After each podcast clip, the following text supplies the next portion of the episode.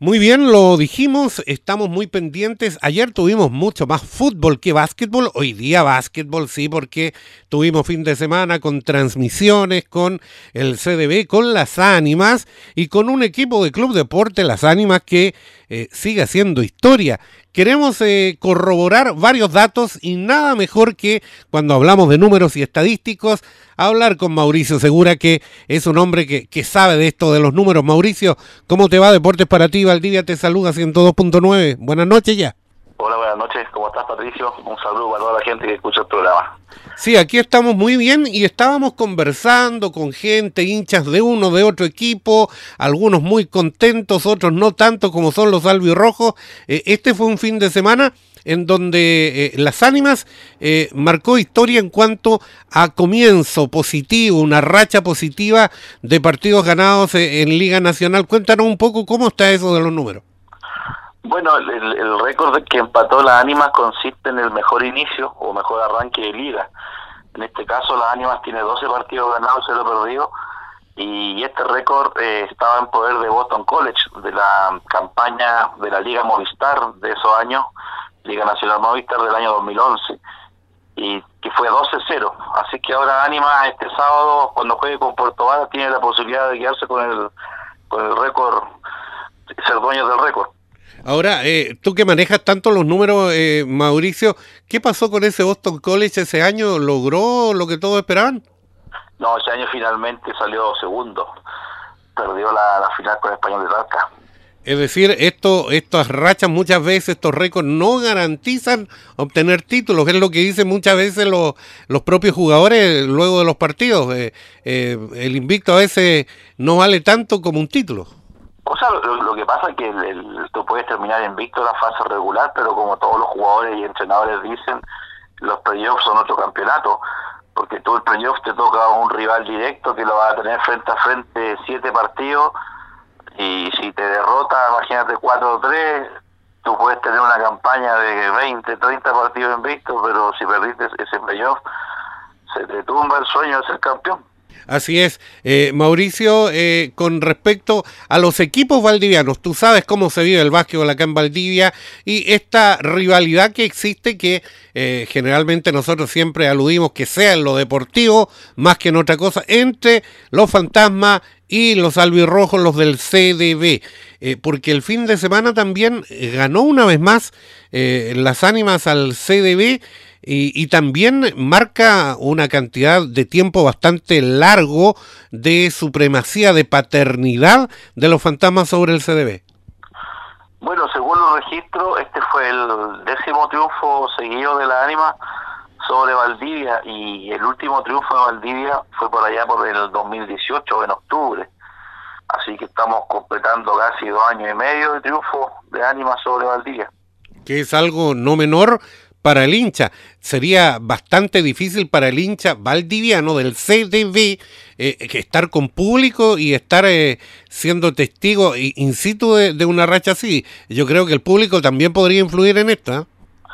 Sí, yo creo que influye bastante el público, sobre todo sobre todo el CDB cuando juega local y está toda su gente, son 3.000, 4.000 personas que dejan caer su presión, así que yo creo que por este año la ánima quizás puede extender su, su supremacía, pero yo creo que va a llegar un momento que Valdivia va a volver a los triunfos, sobre todo con el factor público.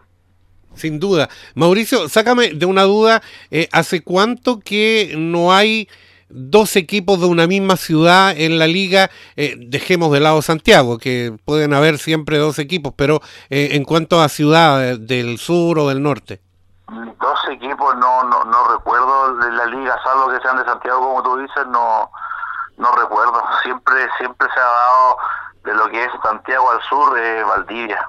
Temuco en algún momento... Acá, acá en el sur de los equipos que, por ejemplo, ya no están en la liga, son equipos de Osorno, eh, equipos de Castro, pero no no no recuerdo que hayamos tenido dos equipos acá en el sur, porque la época, Concepción tuvo la época de mayor, Petros con la U de Conce, pero Liga Nacional, no como te digo, no no recuerdo. Temuco antes se llamaba Temuco Basket la primera temporada, pero no no no hay no tengo ese dato, creo que no hay. Sí, no, y en extinta Di Mayor me acuerdo también Unión Deportiva Española con San José y en Temuco puede ser por ahí.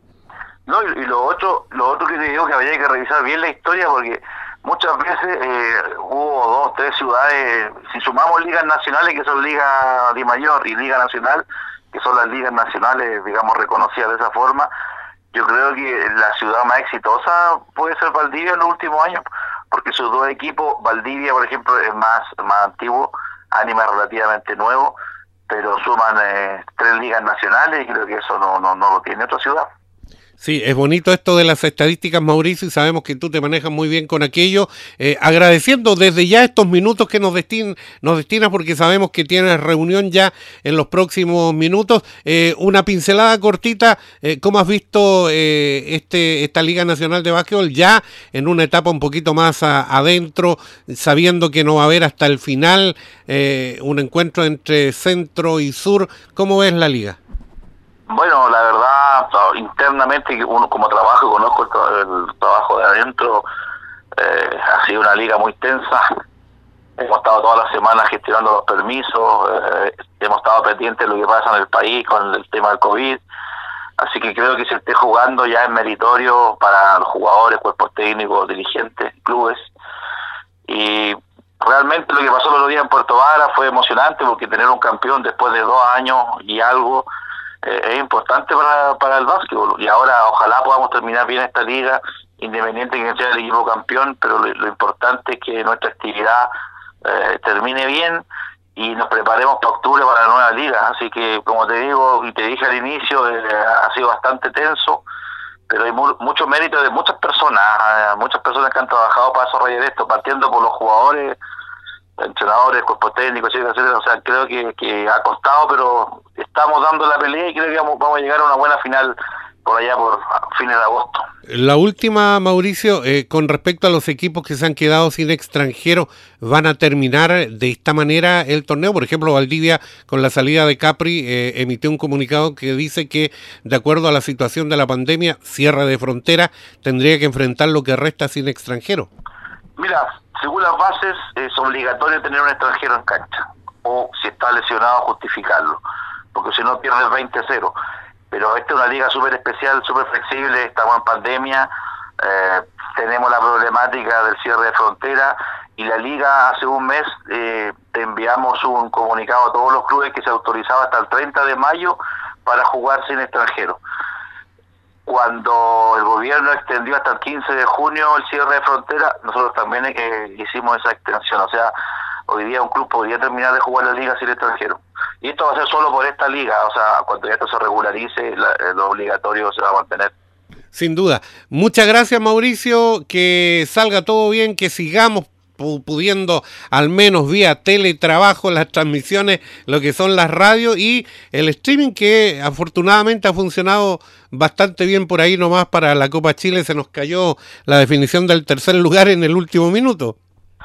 Sí, bueno, siempre siempre hay fallas técnicas. A nosotros el otro día, en lo personal, se nos cayó una estadística, un partido de Santiago igual, así que la tecnología es importante, motivadora, pero también falla. Así que contento con el desarrollo, sí, el canal de televisión porque podemos ver los partidos que, que antes los escuchábamos prácticamente por la radio o nos quedábamos con los rumores que nos contaban cómo había terminado el partido. Así que bastante feliz y ojalá volvamos pronto a las canchas. Esa es la idea. Muchas gracias, Mauricio. Gracias, Patricio. Saludos, abrazos a toda la gente que escucha el programa.